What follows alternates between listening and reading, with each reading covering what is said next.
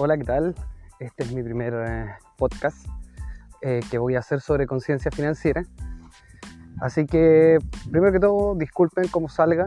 No sé, la verdad, eh, voy a tratar de editarlo lo más posible, pero voy a tratar de fluir simplemente con la información o con el tema que me gustaría tocar.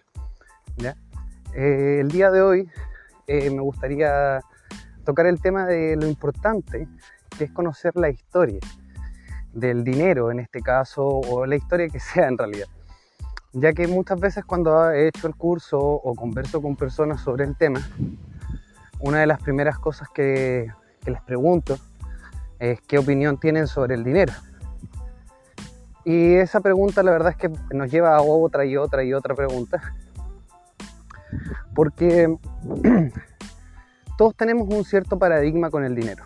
Algunos creen que tener mucho dinero te puede transformar en una mala persona.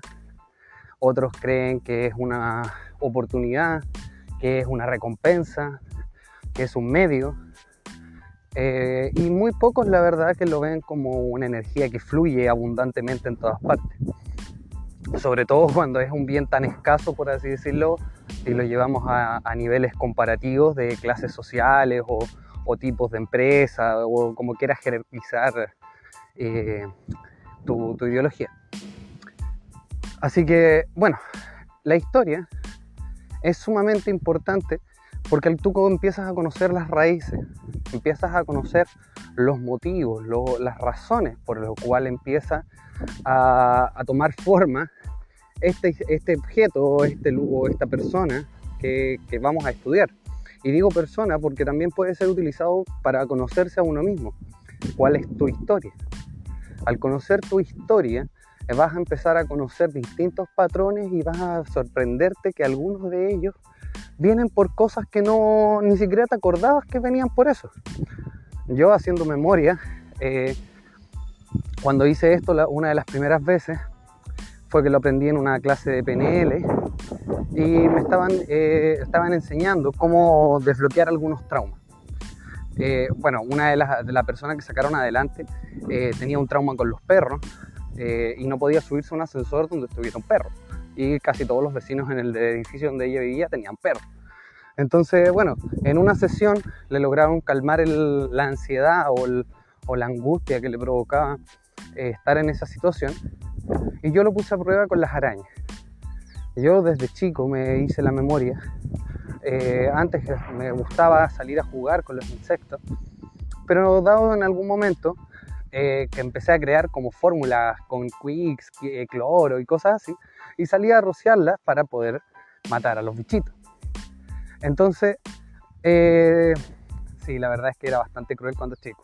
¿ya? Hoy en día trato de evitar matarlos, pero todavía sigo con alguna fobia ahí que tengo que conectarme. Pero bueno, el tema es que creé una fórmula que eh, vi una araña dentro de mi habitación, le eché y me dormí al rato. Cuando desperté me fui a ver a la araña y la araña tenía dos arañas encima más. Es más, todavía hasta hoy en día cuento la historia y me da como un poquito de escalofrío. Pero ya lo estoy trabajando y lo he trabajado bastante. Pero bueno, el tema es que me acordé de esta historia, que cuando habían dos arañas encima de esta otra araña, y me veo en el pecho que era donde también tenía, había caído líquido del que yo le eché a la araña, y habían otras arañas más. Y eso me dejó choqueado, no volví a crear de ese tipo de, pues, de combinaciones y a las arañas me dejaron traumado. O sea, para mí, eh, los que me conocen hasta hace poco incluso, siendo que ya lo llevo tratando a varios años, así a la rápida, no con algún tipo de tratamiento ni nada, eh, veo una araña y me quedo quieto reacciono lentamente. Tengo mucho cuidado con ellas. Pero ya no tengo ningún eh, pavor en el sentido de que, ay, que alguien la mate. No, o sea, reacciono como cualquier persona normal, entre comillas, o sin ninguna fobia, pero tiendo a no, a no reaccionar de primera vez. ¿ya? Bueno, ese tipo de cosas eh, me hizo darme cuenta y al empezar a conocer más de PNL, es la importancia de, nuestra historia, de la historia personal si quieres conocerte, de la historia global si quieres conocer a nuestra civilización, si te das cuenta, nosotros como terrícolas, por así decirlo, hablándolo de un plano bastante general, eh, tenemos una historia, la cual está siendo aún contada de acuerdo al lugar donde tú naciste. En vez de contar una historia de cómo nos conocimos. ¿Me explico? Pero bueno, eso es otro tema también, es un tema educacional. Es cómo nos están educando y cómo nos están enseñando las cosas. ¿Ya? Yo creo que toda la gran mayoría tenemos una, alguna, algún sentido de, de que algo está mal en el sistema educativo, pero bueno, eso es para otro podcast quizás. Entonces, llevándolo a la historia del dinero, específicamente luego de ya entrar, de entender por qué es importante entender la historia, entrando a la historia del dinero tú te das cuenta de que es un intercambio, todos lo sabemos, pero no le hemos tomado el peso a esa historia. Sabemos que viene desde el trueque, que después había habían monedas de oro, eh, lingotes de oro, y después se inventó el, billete, y vinieron los cheques, y se creó todo lo que es el, capitalismo, y hoy en día tenemos eh, acciones y Bitcoin, y tenemos de todo un tema, un sistema. Ya, sí, esa historia quizás la conoces. Si no la conoces, te invito a buscarla o próximamente a ver si subo un pequeño video de, la historia. Pero si no, búscala. Es una historia muy entretenida. Hoy en día hay mucha gente que lo cuenta de manera eh, muy divertida, ¿ya? Por donde no te vas a aburrir. Ahora, si te gustan los documentales aburridos, también están ese tipo de documentales. Eh, el tema es que si conoces la historia y le empiezas a darle sentido, no con una conciencia de niño, porque cuando nos enseñan eso estamos en el colegio, y cuando, lo hablas con tu hijo después, el niño es chico. Entonces tú consideras, bueno, eso es obvio. Es básico. Pero es tan básico que se nos olvidó lo importante que es. Después cuando estamos todo el tiempo en el colegio, aprendemos estos básicos, ah, después nos vamos a la universidad y se nos olvida lo básico. Porque es muy básico. Me, me van siguiendo con lo que trato de decir. En la historia, el dinero es el modelo de intercambio. Y se ha creado que al momento que tú vas continuando y eh, siguiendo la historia como se las dije recién, te das cuenta que tú tienes la posibilidad de crear dinero, dado el sistema que estamos hoy en día. Antiguamente esto no era posible. Primero porque estaba dominado por los reyes, después porque estaba eh, monopolizado. Antes de eso solamente estaban los faraones. Y así sucesivamente, siempre hemos tenido eh, una batalla contra alguien que ha dominado este, algo que nosotros estamos buscando.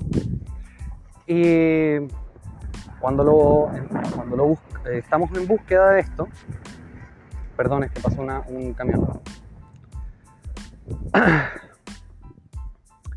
Eh, siempre estamos en búsqueda de esto que, esta persona tiene a gran escala y que nosotros necesitamos de alguna manera. En los faraones era la seguridad, la educación, en ese tiempo andar eh, como nómade o estar en Egipto, ¿cuál de las dos preferías? Eh, o sea, ¿qué prefieres andar en el desierto vagando o prefieres estar acá en un lugar donde hay agua, hay comida y puedes trabajar? O sea, focalízate también en la época. No eres esclavitud, tú estabas intercambiando seguridad tú estabas intercambiando eh, algo que tú necesitabas, que era estar ahí que, y ojalá no te mataran afuera. Eso es lo que intercambiábamos. Cuando llegamos a la época de los reyes, ¿qué intercambiaba? Tú pagabas un impuesto y el impuesto obviamente los reyes empezaron a abusar y a cobrar, a cobrar, a cobrar. Pero ¿qué era el impuesto? Era eh, lo que tú pagabas por el derecho a producir y ganar dinero en las tierras, es decir, por ocupar las tierras. Básicamente un arriendo o también lo conocemos como impuesto hoy en día, cuando hablamos de los impuestos de, todo tipo de impuestos. Pero llevándolo a tu plano general, empiezas a, trabajar hasta un, estudias alguna profesión, estudias cuarto medio, octavo básico, lo que sea necesario, pero o posgrado, doctorado, y sales a buscar este ansiado dinero. Pero este dinero es, cuando estudias la historia, es solo la representación de algo. No significa, no tiene ningún valor. Ese valor está puesto en, una, eh, en unos gráficos y en algunos respaldos, que cuando tú bajas esos respaldos, nuevamente pasan a ser papeles. compramos acciones de la empresa de cobre. Se valorizó la montaña de cobre en tanto. Eh, estábamos recibiendo pagos de préstamos de que dimos eh, de, tanta plata. Entonces empiezas a darte cuenta que son promesas y promesas y simbolizaciones de pago, de valorizaciones de objetos y productos que se hacen y que de acuerdo a la oferta y la demanda, si se hace público, se hace a través de la bolsa de valores, la bolsa de comercio, y se intercambian a las personas minoristas, por así decirlo, para que sean partícipes de este sistema. Es un sistema que la verdad, no sé si se entiende bien lo que estoy diciendo, pero que es un juego de papeles.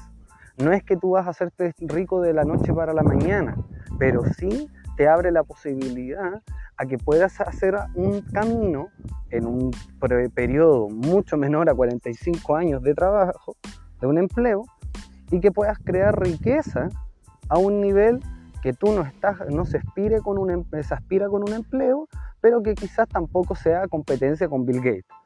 ¿Me explico?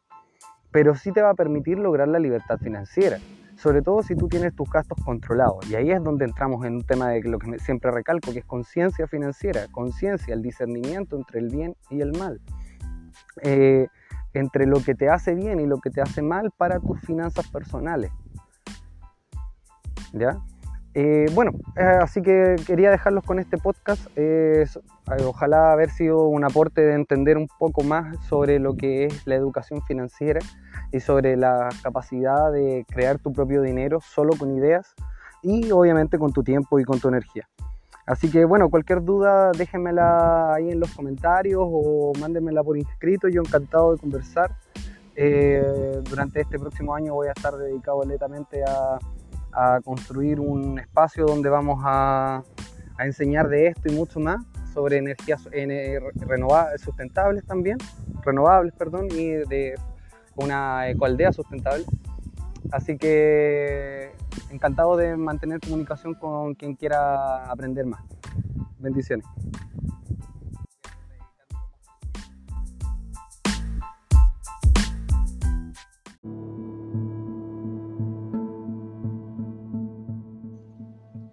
Hola, ¿cómo están? Hoy día quise reflexionar un poquito en la historia nuevamente. Estuve pensando en que en realmente no sabemos, la verdad, una de las verdades es que no sabemos si lo que creemos como pasado es nuestro pasado. Eh, la historia que... En ese sentido, uno de sus socios... La historia que nos han contado es la historia que, que hemos destinado y le hemos puesto fe a que es verídica y por ende se transforma en nuestra realidad, en las raíces de nuestras ideas y de nuestros pensamientos. Hasta hoy en día algunas personas podrían hablar de la cultura greco-romana y que son las raíces influencia, eh, influenciadoras de, todo, de la gran parte occidental. Por ejemplo, pero en realidad habrá sido tal, tal como hemos conocido la historia. ¿Será que los faraones realmente esclavizaban de la manera que se cuenta en la historia? ¿O estamos contando una versión de la historia y la versión de quienes ganaron? De quienes han logrado permanecer en el tiempo. Tanto porque, no, eh, porque fueron eh, destruyendo a otras, o fueron asimilando a otras, o fueron eh, mostrando nuevas formas de hacer las cosas y que fueron adaptándose a otros, siendo aceptadas, por así decirlo, eh, compartiendo los conocimientos. Para mí una gran verdad es que así como puedo aprender de una película, como puedo aprender de un libro de ciencia ficción, eh, también puedo aprender de nuestra historia, eh, comprendiendo que solo es la parte de una verdad y que hay una parte que o no será contada o no fue contada o fue incluso hasta manipulada y eh, hoy en día se ve como algo malo o como algo bueno. Eh, muchas, algunas eh, culturas o grupos del occidente creen que, por ejemplo, los chakras son una forma de, de invocar al demonio, de abrir las puertas al infierno, de abrir el tercer ojo es malo, es satánico, y es porque dentro de su grupo y de su entorno y de la historia que le enseñaron y le inculcaron, y no solamente él, sino que a sus padres, a sus abuelos, a sus tatarabuelos, y quizás cuántas generaciones viene esto, eh, los van a considerar como los enemigos, porque así la iglesia en un momento, cuando los conoció y los escuchó, efectivamente las palabras que ocupaban eran totalmente opuestos a lo que ellos decían. Había que obedecer mandamientos y por el otro lado te decían tienes que ser libre. Eh, entonces era literalmente eh, mostrar a los pecados capitales, eh, por así decirlo, manifestados en una, en una cultura. Pero eso no es la verdad, es simplemente parte de la verdad. Eh, si tú estudia, uno estudia la historia más oriental, te vas a dar cuenta de los invasores que somos realmente los occidentales y los americanos o los latinoamericanos. podemos comprobar eso, que hasta hoy en día permanecen luchas por o todavía hay dolor en el corazón de muchas personas sobre el, ataque español y la conquista. Entonces, todo esto me llevaba a pensar de que la realidad, eh, como lo dicen los grandes maestros, la única realidad es la que es en este momento, el presente. El futuro no se, no se sabe, es incierto, pero el pasado es solo una percepción, es una idea eh, que hemos aceptado o no aceptado como la realidad, eh, cuando en realidad, eh, cuando en verdad, ser sincero es que solo es un punto de vista. No importa en lo que tú creas, ni importa en lo que tú fundamentes tus ideas, pero siempre va a ser solamente un punto de vista de la dualidad o polaridad que puede existir por así decirlo, cualquier idea va a ser apoyada y va a ser criticada. y para eso, eh, como debemos tratar de mantenernos en el camino medio, no ser dueños de la verdad, pero al mismo tiempo darnos cuenta que una gran verdad es no ser dueño de la verdad en sí misma, a, por mucho que suene contradictorio. Yo creo que eh, esta forma de, al menos de entender, para mí, entender lo que eh, muchas personas han tratado de enseñarnos a lo largo de la historia, puede ser metafórica, puede ser que Jesús haya existido o no haya existido, puede ser que Siddhartha haya existido o no haya existido, pero finalmente más allá de su existencia o no existencia, su historia eh, es la que dejó las enseñanzas fue su vida, su, la creación, aquel que contó la historia de estos personajes, de estos maestros, eh, finalmente el que nos está ayudando a entender. Quizás no caminó por arriba del agua, pero eh, logró hacer algo tan misterioso que para muchos es incomprensible hasta hoy en día y que la única forma de explicarlo es yo lo vi caminar arriba del agua. Eh, por dar un ejemplo, no estoy diciendo que sea verdad o que sea mentira, solo estoy diciendo que en lo que creamos y en lo que le pongamos fe es realmente lo que nos va a tomar poder en nuestro presente. Por ende, eh, ¿por qué alguien consciente de esto decidiría eh, ver un pasado que le cause sensaciones negativas en el presente? Ver eh, quejarse del pasado en el presente solo manifiesta el pasado o manifiesta esa creación, esa idea, ese recuerdo, lo trae de nuevo al presente y lo manifiesta en esa energía, en, ese, en esa rabia, en ese enojo, en esa frustración, en esa pena. Y, y, eh, logra hacer que el pasado, por así decirlo, se coma al presente, olvidándose completamente del momento de la hora. Pero si eres consciente de la hora, verás que a pesar de que pudo ser doloroso en su minuto, eh, ya solamente depende de ti si vas a seguir sufriendo por él. Si no, vas a empezar a verlo con otros ojos, vas a ver eh, y comprender, vas a, abrazar a tu enemigo, vas a colocar tu otra mejilla, vas a romper con esa ilusión del ego de creer que pasa por, eh, te pasan las cosas malas porque sí eh, y vas a ver que todo pasa por algo y que te trae una lección. Y si es repetitivo es porque la lección no la has aprendido. Y de esa manera, en cada día, en cada minuto, eh, puedes detenerte a reflexionar en qué dirección estás yendo, qué estás construyendo, qué estás atrayendo a tu vida, qué es lo que logras eh, construir en un futuro hacia dónde está yendo tu energía, hacia dónde está enfocado la creación. estás hay algunos que solamente creen en que vivir el día a día es suficiente. Y en cierta forma lo es. Pero en, bajo la sociedad actual en la que nos encontramos, eh, debemos tratar de dejar un legado permitiendo que aquello que nos hemos demorado tanto en conseguir, que es la comprensión de, de, esa, de ese momento presente. Quizás en este momento estás escuchando este audio y no comprendes completamente eh, a qué es lo que me refiero con el estar consciente del presente. Pero créeme que si lo buscas en ti y empiezas a meditar, a reflexionar, a tomar momentos de aislación y silencio en lo más posible y empiezas a quedar solo con tu mente y con tus pensamientos, empiezas a conversar un poco contigo mismo y te vas a dar cuenta que en tu interior hay una opinión que es diferente totalmente a lo que te gustaría ser. Y vas a empezar poco a, poco, a diferenciar entre lo que, lo que tú deseas y lo que tú crees. A eso se le llama discernimiento. Y con él vas a poder eh, vivir poco a poco más consciente del presente, porque obviamente te vas a dar cuenta que tus pensamientos de no puedo, de no creo, de esto, de miedos, de tranca, vienen justamente ancladas a tu pasado. Como eh, hace 5 o 10 años yo dibujaba mal, yo creo que hoy en día también dibujo mal, y eso no es así. El pasado justamente es uno de los enemigos más potentes.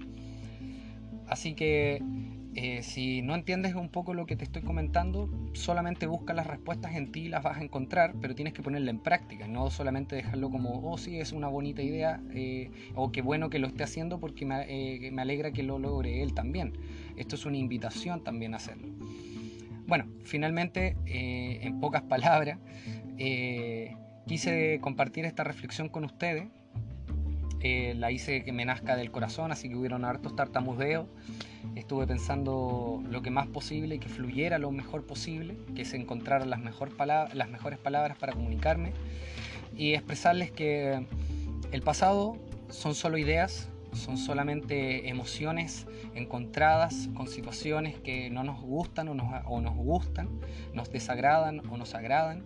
Y eso inconscientemente en la mayoría de las personas se manifiesta en el presente, co-creando con el poder de la hora eh, una realidad la cual se va a repetir constantemente hasta que puedas eh, darte cuenta de este ciclo kármico que tú mismo estás creando y de esa manera empezar a sanar el pasado, a sanar eh, las heridas y el sufrimiento o los malos entendidos desde tu comprensión y no desde los puntos de vista de solo el perdón. No es desde ti, es hacia ti también tienes que aprender a perdonar lo que te hicieron y no lo que tú puedes hacer para que, para que esto termine mejor, por así decirlo. ¿Ya? Y con todo esto, crear un futuro mucho mejor. Puede ser que al principio sea más duro, pero créanme que vale la pena. Eh, es un futuro tranquilo, es un futuro donde el dinero jamás va a faltar, donde disfrutar la vida va a ser lo primero, tener tiempo y que esa energía sea eh, cálida, sea de amor y no de envidia, de corrupción y de malos entendidos simplemente porque por prejuicios. Bueno, eh, solamente quería compartir esto como les dije. Muchas gracias por escuchar todo esto y bendiciones.